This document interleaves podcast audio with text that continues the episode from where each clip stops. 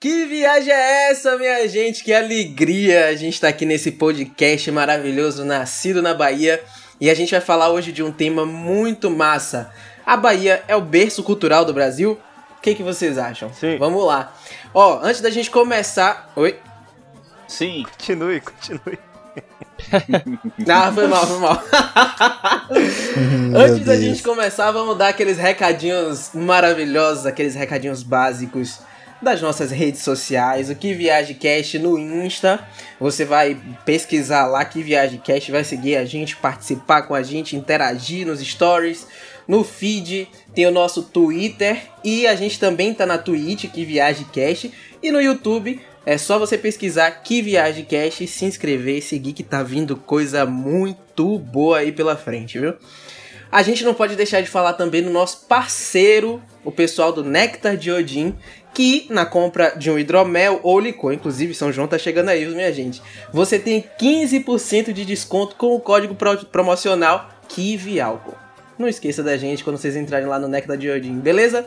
Acesse o nosso site kiviagecast.com, que a gente fala de críticas de cultura pop, de música, de notícia, o negócio lá tá pegando fogo. E eu sou Pedro Guzavac e digo que baiano não nasce, baiano Ah, estreia. Pedro! Ah, Pedro! Oh, Eu ia falar a ai, mesma arrombou. coisa. Ainda bem que eu fui o primeiro. Salve, salve, meu povo lindo e maravilhoso, Thiago aqui falando. E eu não sou Caetano Veloso, mas hoje eu só queria caminhar contra o vento. Poético. Clever, clever, clever. Eu sou Magno Gouveia e eu moro onde você tira férias.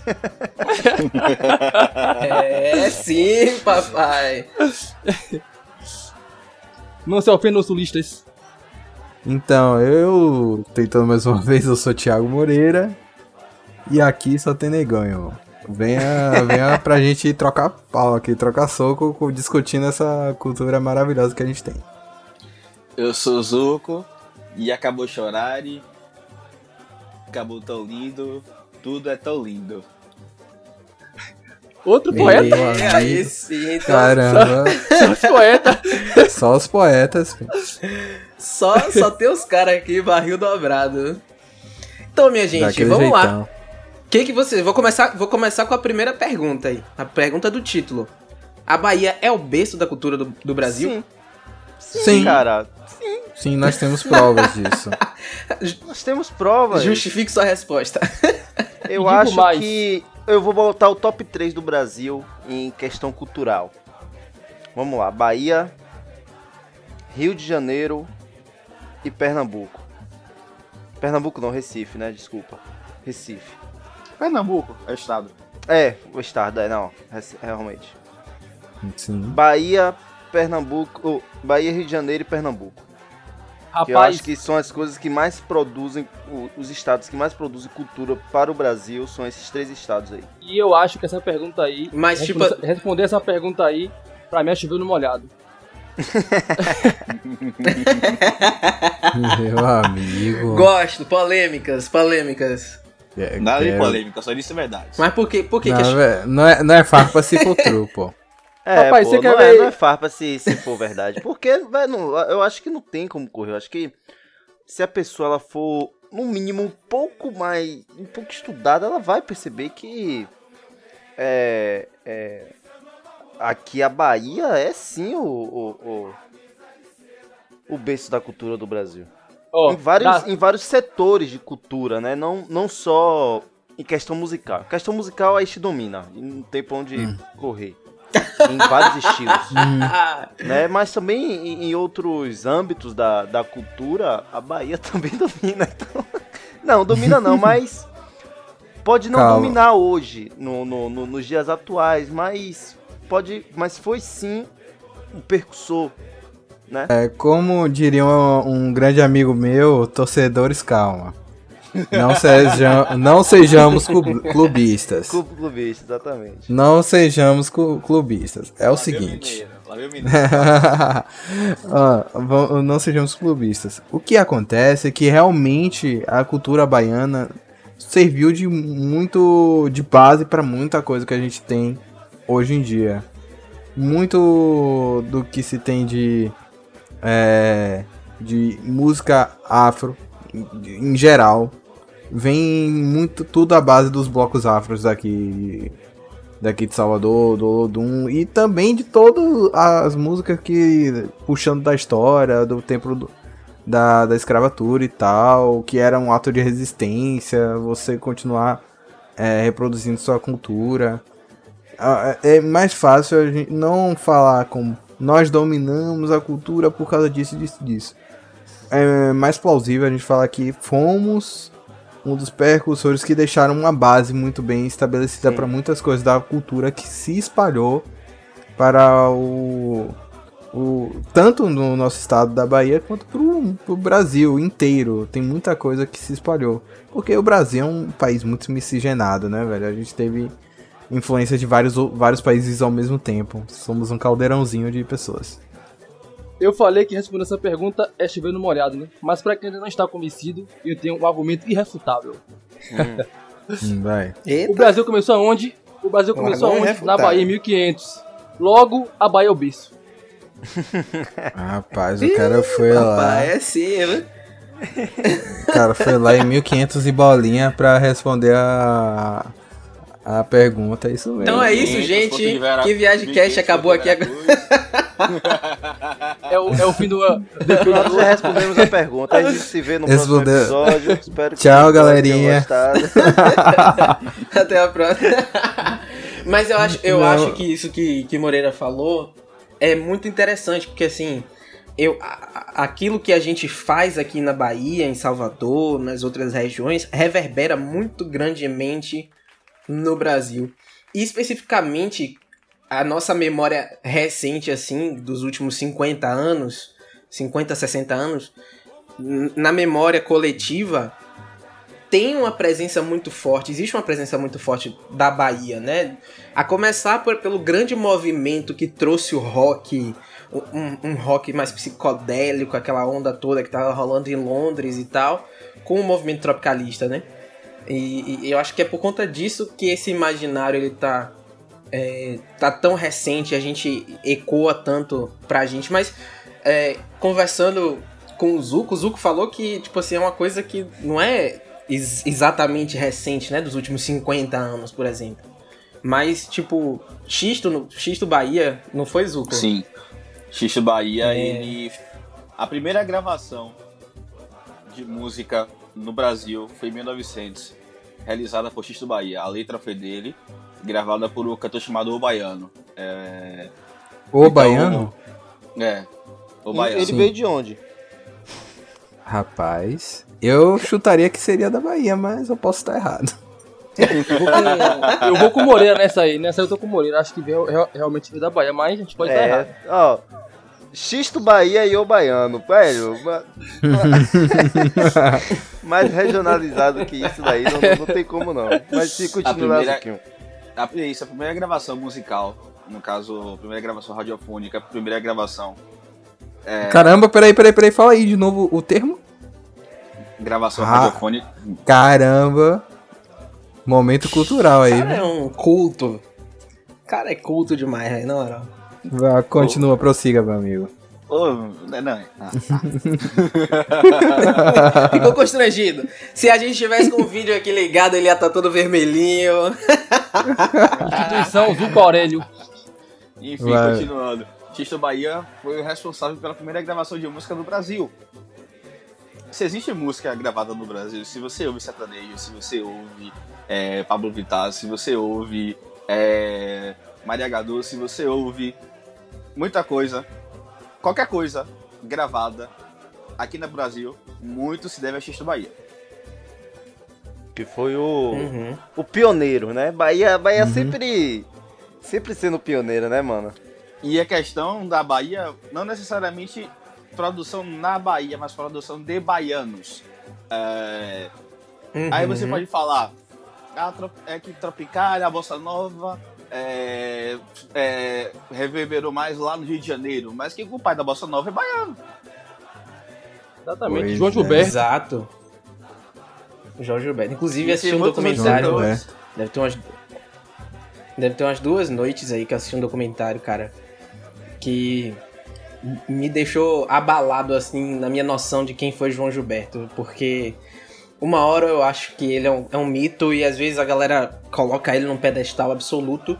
Ao mesmo tempo, eu acho que ele é um cara antipático, ridículo e, e, as, as- e as pessoas ficam dizendo que ele sugava a energia dos outros, sabe? A ponto de, de Roberto Menescal nessa, nessa, nessa, nesse documentário falar assim que uma vez ele foi tirar foto, quando ele foi tirar as fotos pro Chega de Saudade, o, EP o LP que deu aquele boom na carreira de, de João, é, ele foi passou lá na casa de Roberto e disse assim, ó, deixa eu dar uma olhadinha umas camisas, o fotógrafo vai tirar tal, as fotos. Aí ele, poxa, deixa eu pegar essa, não, deixa eu pegar aquela. E, e no final das contas ele levou, levou todas as camisas, Nossa. não devolveu nenhuma. É, coisa do tipo, assim, ao longo dos anos, assim, toda hora João ligava. é, e aí, Roberto, vem cá, como é que eu faço pra trocar as cordas do violão, do meu violão? Aí tinha que sair Roberto Menescal de onde tava Pra ir tocar pra ir Mil, pegar o violão dele, as cordas. E, tipo assim, são relatos que, por exemplo, Caetano já deu entrevistas com coisas semelhantes. Não sei se exatamente João, se Dorival, mas com essas duas figuras, o fato do- do- dos novos baianos, quer dizer, apesar de ser uma coisa profundamente enriquecedora, mas pense aí, um cara ligar pra você três da manhã, dizer, tô indo aí no seu apartamento. E passar a madrugada toda tocando, e às vezes tocando uma música só, e depois de 50 anos ficar recluso num apartamento, não quer saber de ninguém. Uma coisa assim meio, meio bizarra, acho, um pouco. e aí nessa entrevista, Roberto Menescal disse que em 62 ele deixou de ter contato é, com, com o João porque não dava. Já Era não aguentava mais. um dementador, assim. Já não Uhum. aguentava e ele mais. deixou de falar de 62 até 2019, quando ele morreu. Não encontrou mais. João Gilberto parou de falar com João Donato. Parou de falar com João Donato por 15 anos, sem razão nenhuma. Enfim, uma, uma parada muito louca. Foi um parêntese. Foi mal. Não, mas é bom. O que viaja também é, é notícia, é, É história. é fofoca. É isso. Programa de fofoca. E- Fofoca, fofoca. E cara, é legal porque, tipo assim, lá fora, né? Antes do, do funk estourar lá fora, antes de Anitta começar a fazer sucesso lá fora, uma das primeiras coisas que fez sucesso lá fora de fato foi a Bossa Nova, né? E, e- e o pai, que é muito considerado o pai da Bossa Nova, foi justamente João Gilberto, que Pedrinho já trouxe informação aqui, que era. um- Dividir um rapaz- é, Que dividia É, né? opiniões. Dividir Mas opiniões. querendo ou não, acho que João, Jo- João Gilberto ele não era de Salvador, era da Bahia. É, ele É, era, lá de se eu não me engano, de Juazeiro, né? Juazeiro faz divisa Juazeiro. com Pernambuco, que eu também já trouxe aqui, que é um Petrolina. dos... que é um dos estados que pra mim é o berço da cultura do Brasil. Achei Só que não é- coloca- Tem outra maior. pessoa. Achei que você ia colocar a antipatia do João Gilberto no Pernambucano. Eu, Peraí, não. Xenofobia Peraí, aqui, não. peraí, Não, peraí, peraí. Não, pô, não, não. Vamos exaltar, doido. vamos exaltar a Bahia, união, vamos união. exaltar. Vamos exaltar a Bahia, vamos exaltar. Vamos vamos diminuir ninguém aqui, não. Não hoje. Pois é, pois é. Mas a gente tá aqui, Aqui também é pra União falar de, outras figuras. A gente tá aqui pra falar de outras figuras além da música, né? Vocês, vocês na pesquisa de vocês, vocês separaram alguém aí que vocês acharam muito interessante de falar? É. Assim, quando fala de Bahia, quando fala de cultura baiana, é, vou lá atrás. É, eu tenho que citar Castro Alves. Nossa, sim. Hum, cara, sensacional. Eu tenho que, eu tenho que citar Castro Alves. O navio, é um cara que viveu no período de era Brasil, que ainda era Brasil da escravidão. E ele era, po- ele era poeta considerado abolicionista. O navio negreiro, pra quem lê, é, você sente que aquilo ali é muito pesado, tá ligado? É tipo o navio negreiro, se, por acaso você ainda não teve a oportunidade de ler, é um poema de seis páginas, é, dividido em etapas, claro. mas ele declamando como é que era o sofrimento dos, dos africanos que eram retirados de lá da África para aqui para o Brasil para poder se para poder trabalhar como escravos no que é que passava na cabeça deles o sofrimento que eles tinham as vontades questão de suicídio questão de é, pedir a Deus para dar força, ou então perguntando a Deus porque abandonou a eles, coisa do tipo. O que, deixou tudo aquilo acontecer com eles e tal, tá ligado? Exatamente. E é, isso, lá era da, isso lá em 1800, gente. É, a gente vê hoje uma luta muito grande contra o racismo, mas só que a gente vê que, tipo, é, Castro Alves, se eu não me engano, ele não era preto. Mas. Mas ele, ele também não era branco, ele era miscigenado. Ele era um, um mestiço, mulato, digamos mestiço, assim. Né? Mulato. Mestiço. É, mulato. Vamos falar mestiço melhor? É, vamos, vamos falar mestiço, porque mulato. É, pode ter uma conotação. Ah, eu acho é, que tem que ressignificar essa. Eu acho que tem que ressignificar a palavra mulato. Eu, eu gosto da palavra mulato. Não, não, justamente pelo, pela carga histórica da coisa. E você virar para mim e dizer assim, você é mulato? Sou mulato, sim senhor. Sacou? Eu acho importante ressignificar. Porque senão, por exemplo, uma coisa que Criolo fez. Quem na vida ia chamar um cara de criolo assim, ia ser uma parada tão top, né? O cara botou a alcunha dele criolo e eu acho, eu acho interessante. Mas enfim, vamos lá. e antes era criolo doido e tal. Tinha isso também. Mas enfim, vamos, vamos andar. Enfim, é. Um cara que. É, hoje a gente tem a luta, raci... É, a luta antirracista e aqui no Que Viaje é, quase todo mundo. Hoje somos 11, quase todo mundo é preto. 12. Somos 12. É que tá 12? por cota é chefinha. Beijo, Aninha. Rapaz. Pra você. Beijo, Ana. Beijo, Bia, chefinha. Be Tamo beijo, junto. Bia, te amo. É... Enfim, aqui, tipo, que viaja quase todo mundo aqui é preto. Então a gente é, é uma luta diária que a gente passa e a gente vê desde lá de trás isso acontecer. Um dos pioneiros era o cara que escrevia poemas é, defendendo os escravos lá no tempo de 1800. Então, Sim da, a, literatura, a literatura brasileira, a cultura brasileira racista, a gente tem que puxar ela vem, vem de lá de trás.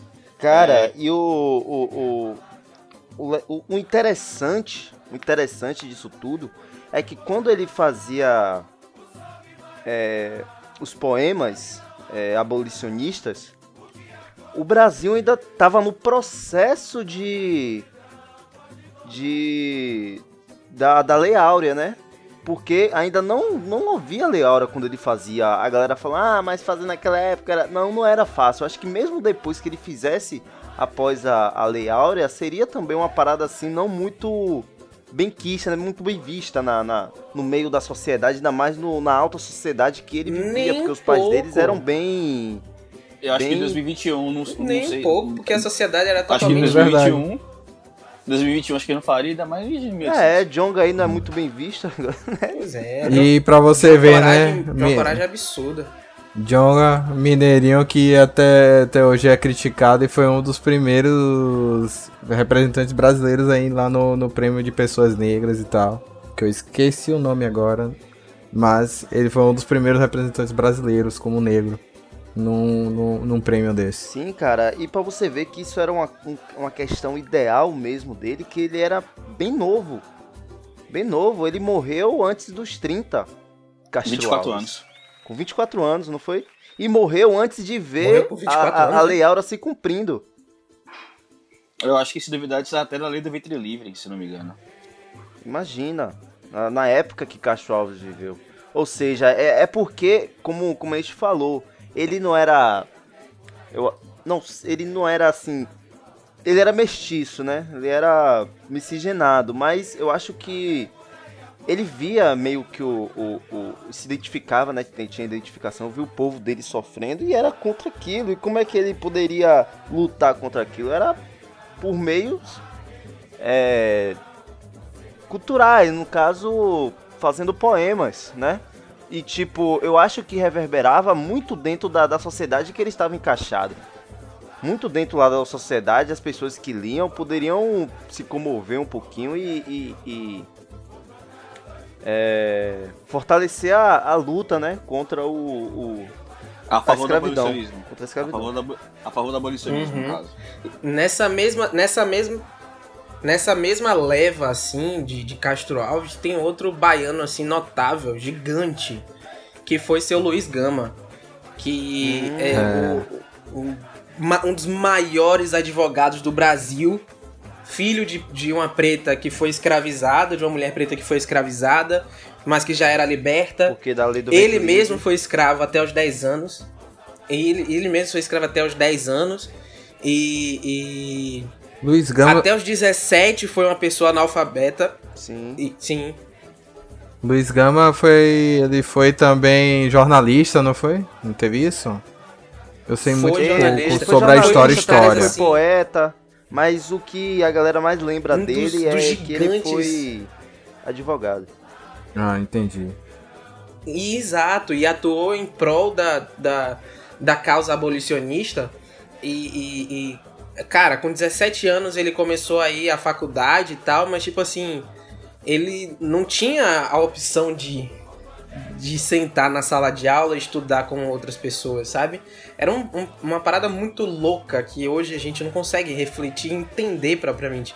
Ele, para ele ass- assistir às aulas, ele precisava assistir somente como ouvinte no canto da sala, no fundo da sala, em pé. Saca? Pois é. Mesmo assim, ele, ele, ele conseguiu essa proeminência, foi em- em- é, é, atrás da- das causas abolicionistas, se tornou um dos, dos maiores, das ma- maiores pessoas ne- nessa causa, e ele é considerado o patrono da abolição da escravidão no Brasil, sabe?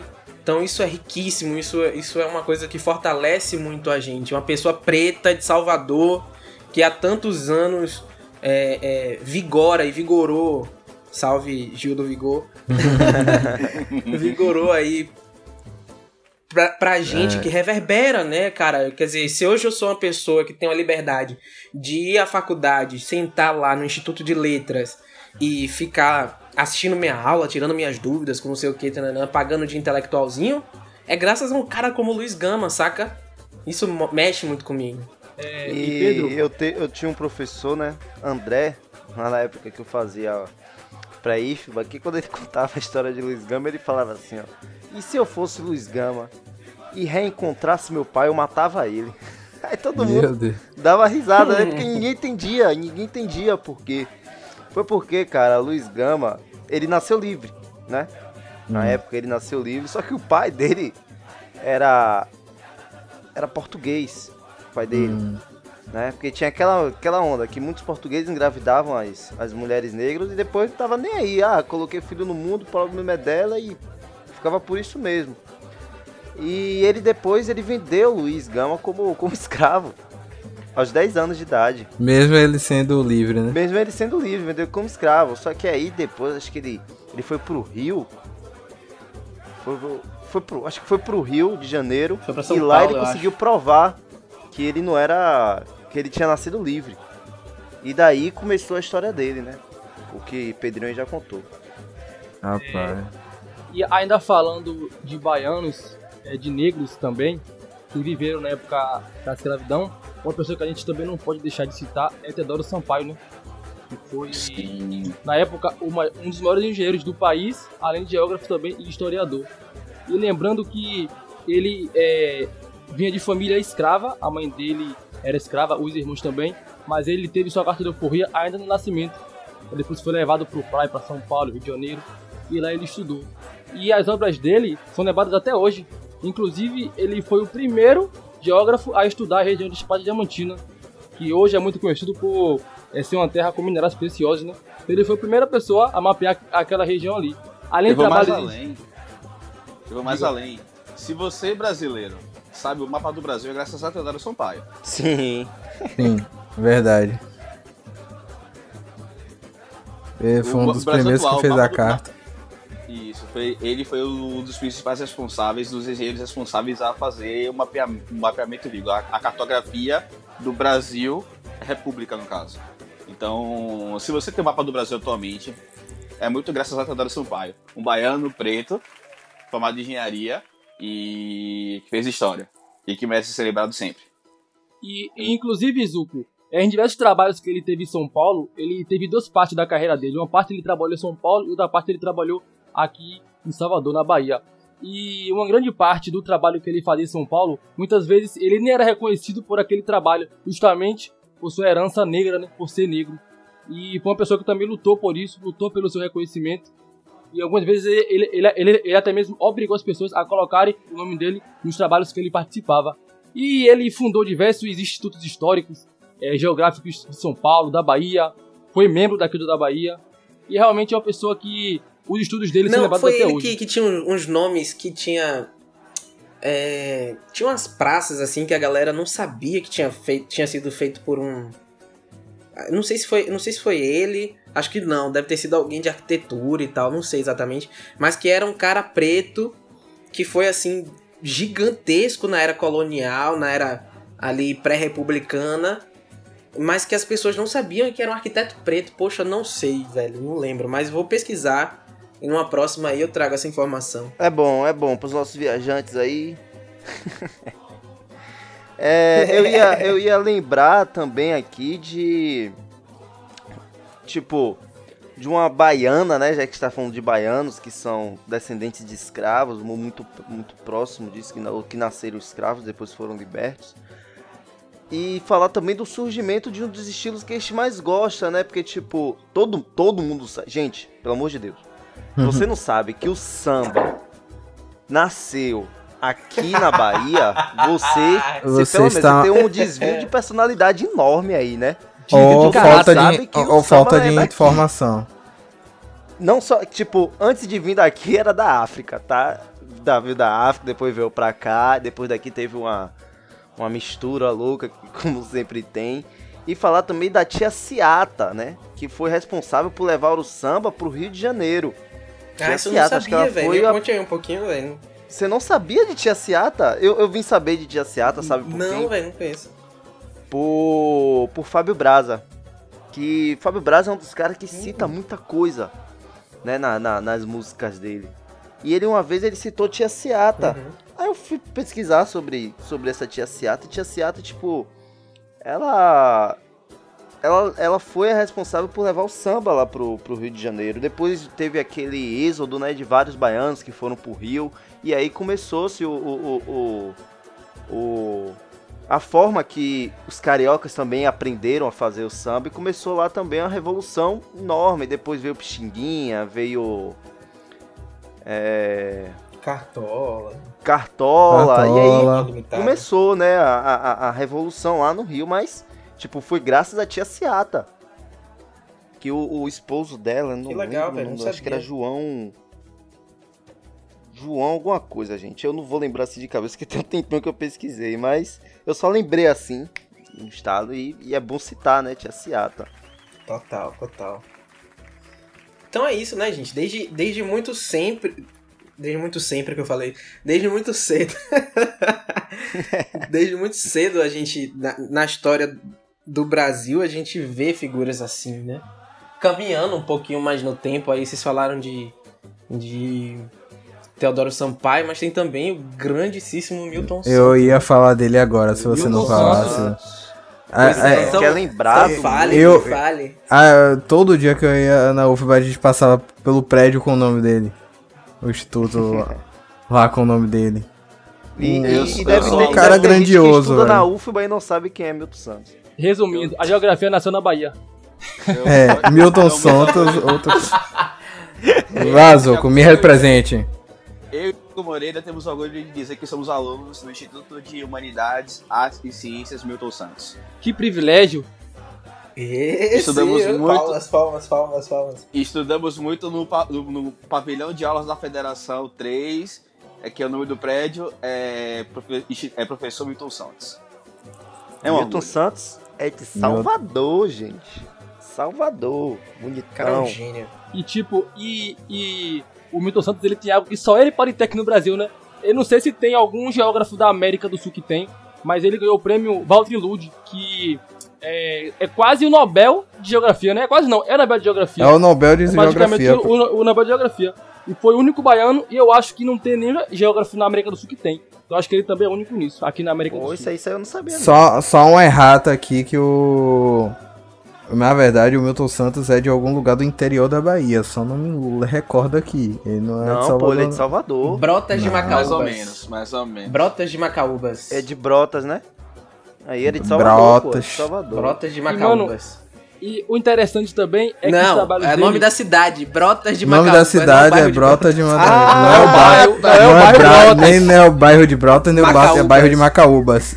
É Brotas de Nenhum dos Macaúbas. dois, é, é a união dos dois, exato. Só que em outro lugar do estado.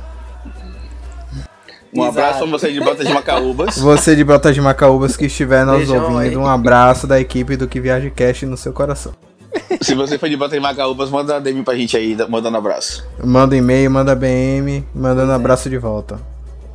E o interessante também na obra de, Mil- de Milton Santos é que ele muitas vezes era contra a globalização, né? Não contra, mas ele criticava alguns aspectos de como a globalização se dava e ele tentava ressignificar isso, tentava é, trazer a, a globalização como algo melhor, como algo bom. Porque na ideia dele não era algo tão bom assim. Ele tentava em partes incluir ele a certo. sociedade. Ele tentava Sim. incluir a sociedade nesse ato de globalização. Que o globalização, ou como a gente tem hoje em dia, é tipo assim, é difundir a mesma. É, tipo, sei lá, a mesma música, a mesma tecnologia, mesmos, mesmos assuntos contemporâneos. Uhum. Mas você, tipo, não tem uma sociedade em si tão contemporânea. Você só tem a sociedade que, sei lá, se a moda é essa, a moda é essa. Não tem, tipo, uma sociedade que estudamos todos aqui pensando em tal coisa. É, não, não sei se eu consegui me explicar muito e é bem. uma, Deixa é eu uma visão reformular. muito, muito, muito pioneira, né? Porque, tipo assim, é, hoje a gente tá inserido num tipo de globalização, né? Que às vezes, inclusive, vocês falaram aí, caramba, velho, verdade, a gente tá nisso mesmo. Começou muito tempo atrás, né? Os primórdios dessa, dessa tal globalização aí durante as revoluções industriais, mas a gente vive um tipo de globalização hoje em dia que é absurdo e a gente nem faz ideia. Porque é, e é um movimento muito pioneiro nesse sentido. É, é, que, é um cara que pensa esse tipo de globalização antes de, surgir a internet como a gente conhece hoje, saca?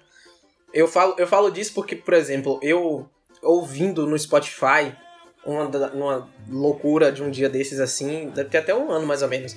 Eu falei assim: ah, quero conhecer gente de outros países no mundo pra saber o que, que eles estão produzindo. Aí fui me parar em música palestina, indie palestino, um negócio desse assim. Conheci uma menina, o som dela é maravilhoso, muito bom. E comecei a bater papo com a menina. E tipo assim, caramba, que loucura, né? Que tipo de. O, o tipo de, de informação que eu posso trocar com uma pessoa que tá num fuso horário completamente diferente. E não foi só com essa menina, foram com outras pessoas ao redor do globo.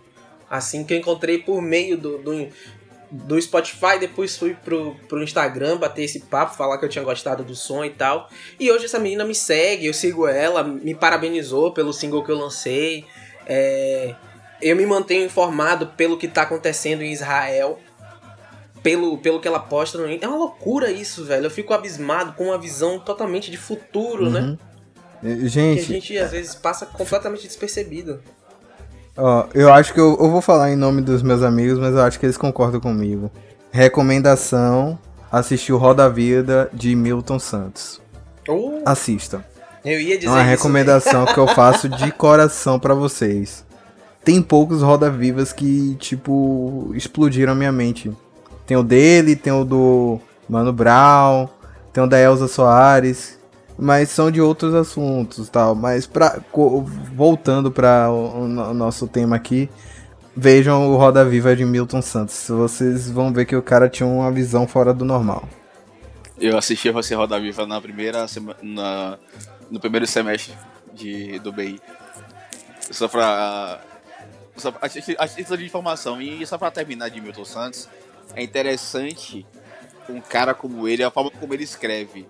É, se você lê Milton Santos, você precisa de uma leitura muito rebuscada. Porque ele escreve de forma muito culta, e as palavras dele. É, ele é muito inteligente no que escreve, e as pessoas, às vezes, a princípio, têm um pouco de dificuldade para entender o que ele está falando, os livros que ele escrevia e tal. E embora, embora contudo, todavia, a forma como ele se expressava, a forma como ele explicava as coisas, principalmente em entrevistas, em palestras, é, é, você percebia que ele era um cara muito, mas muito à frente de seu tempo.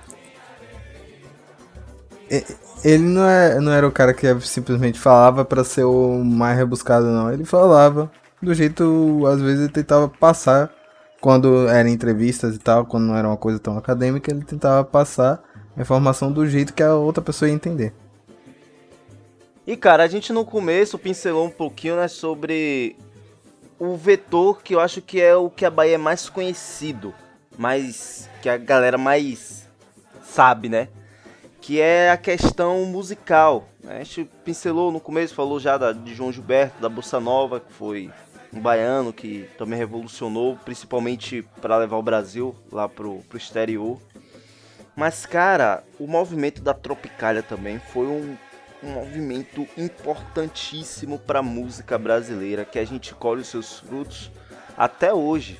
Né? Beleza que não é mais o carro-chefe do, do Brasil, né? mas hoje a gente tem artistas que bebem muito dessa fonte que a Tropicália trouxe. Né? Hoje a gente vê aí, sei lá, Ana Vitória, vê Rubel, Lued Luna, vê artistas baianos como Pedro Pondé ou até mesmo Xenia França. Pedro Guzavac. Mas Pedro Guzavac. Pedro Guzavac. Mas cara, o, o movimento Tropicália foi um, um movimento assim que era Explodia a cabeça da cabeça. Brasil. Era, batia explodia, explodia a, a pessoa ouvia e explo, explodia Mano, a cabeça, porque, pô, não tinha como. esteticamente falando, era algo que nunca tinha É, é, se, se visto antes na música brasileira. Até porque a bossa nova já tinha um tempo que estava em alta, e inclusive Exato. é, já tava um certo declínio da bossa nova. Então a música brasileira, tipo, tava meio que é, um, um, um- um pouco do mesmo. E a Tropicália veio pra quebrar isso, pra inovar. mandar um, um beijo pra Dorival e sua memória. que, tipo assim, um cara que, que levou a Bahia pro mundo através da voz de Carmen Miranda, né? Quer dizer, tanta coisa que a gente produziu aqui chegou nos Estados Unidos, virou comercial pra caramba. Os filmes da. O filme da Disney, quem. Você já foi à Bahia, né? Você já foi à Bahia, é, É. que, que se eu não me engano é Perfeito, o, perfeito. Um o um passarinho salve. lá brasileiro, esqueci o nome dele agora. O Zé, Zé Carioca, Carioca. Que apresenta todo, Então, quase só, só mandando um salve pra ele. Só mandando Velho, um salve pra ele aí, gigantesco. Dorival Caymmi, Caim, maravilhoso, né? Caime, um, um músico excepcional. Lembro do meu tempo de, de orquestra que a gente tocava música de. Fazia arranjos de Dorival Caymmi pra tocar com os violões. É um cara sem igual, sem igual, sem igual. Perfeito. Só aquele drop ré que ele faz ali, Uhum. da, da outra sonoridade ao violão. Cara, perfeito. E, e- e muito da, da galera da Tropicália bebe ali em Dorival Caymmi, bebe em João Gilberto. Uhum. Eu fico, eu fico muito pensando assim, galera. Eu gosto muito de pensar o nosso momento histórico. E é um papo que, que eu tenho muito assim com vocês. Eu acho que é um lance de querer deixar um legado pra, pra sociedade. Tipo assim, cara, como é que as pessoas vão lembrar de mim? Vão lembrar do que eu fiz? E ao mesmo tempo de movimentar e ao mesmo tempo de, de, de participar, né? Ter uma sensação de pertencimento. Que, tipo assim, eram jovens ali na faixa dos seus 20, 20 e poucos anos, nos anos 60. Assim, Alguns já eram que- casados, tipo Gilberto Gil. Gilberto Gil. Acho que é. Maria Bethânia era mais nova. Ela já tinha, ela tinha seus Ela- acho que ela, 17. ela, Ela- ela era, ela era mais nova. Sim. Curiosamente, Betânia não é tropicalista. É, não é tropical, mas ela, Ela já- surgiu ela- junto ela- com o movimento. Ela surgia, é, é, foi do, do Exato. meu- Não, mas na verdade, Betânia, Betânia veio, veio a ser o, o grande mito do seguinte modo. Ela recebeu um convite de substituir Nara Leão, grandíssima, no Teatro Opinião. E, e aí por isso é, ela veio, foi pro Rio e o- os pais de Caetano e Betânia disseram: Caetano, leve sua, sua irmã lá pra, pra, ela, pra substituir Nara. E lá ficou, e, e, e, assim, Caetano muito envolvido com outras pessoas, com Gil, com Tom Zé. Com É, é, com Chico, a- até é, até que sim, mas tipo assim, nesse ímpeto de porque o grande mote da, da do, do tropicalismo é modernizar a música brasileira. É, é, é um, é um manifesto é um manifesto de, de refazer aquilo que foi a semana de 22, sabe? Ao mesmo tempo que que trazer coisa que queria trazer coisas novas, quer dizer, como a gente disse, a música brasileira tava um pouco mais da mesma, 15 anos de bossa nova, 10 anos, e era aquela coisa do violão acústico e tal, e os caras vinha pra trazer guitarra, e era uma coisa muito louca pra época, porque tipo assim, pensando pensando nessa, nesse, pessoal e na construção dessa identidade nacional, o violão era o que representava a identidade nacional, o Brasil, a música do Brasil. E você vir com, com a guitarra elétrica era você importar coisas que não nos pertenciam, que não nos cabiam. E hoje a gente não consegue pensar uma música brasileira sem guitarra elétrica, saca? Sim. Existe, existe, lógico, mas são coisas que. Ah, vá.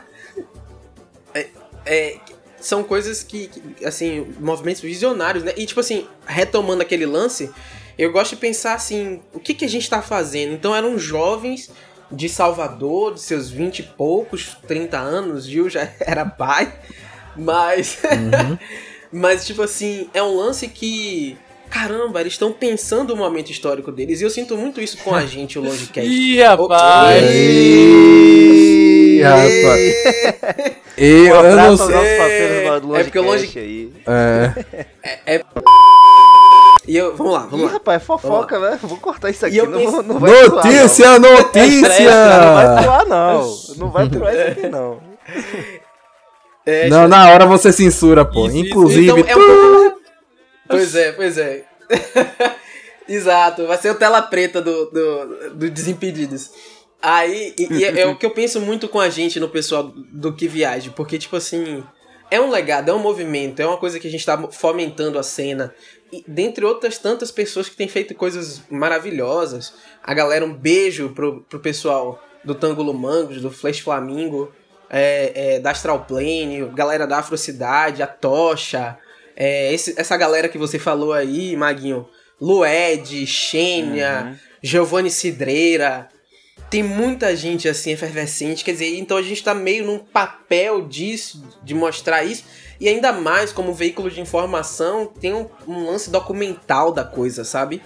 Então, nosso, nosso papel de registrar esse momento que surgiu ali, re- ressurgiu nos anos 10 e agora tá com uma força muito grande nos anos 20, em que Salvador promete ser e é já alguma E- coisa Pedro? muito importante nesse cenário, saca? Sim. Pedro, Eu acho que a gente faz Bacana. muito parte disso. E Pedro, é, isso que você falou é bastante interessante, é, deles trazerem alguns aspectos é, musicais de fora do país pra cá.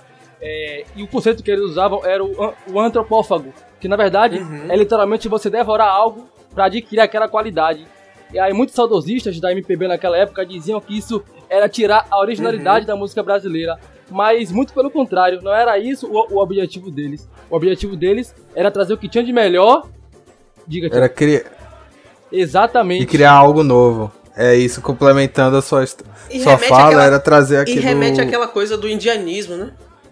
Hum, Remete àquela coisa Sim, do sim, indianismo, daquela visão romântica do, do índio nacional, de, de, de, de comer aquela pra re- receber as suas forças. Total, É, total. ah, é é- é- genuinamente brasileiro. Aí quando você fala disso, dessa questão do ma- movimento antropo- antropofágico, que você vê eh, nos anos 60 em várias formas, por exemplo, nos anos 60 eh, tivemos, eu vou falar especificamente de um dos, tropi, do- dos tropicanos, né, o Tom Zé.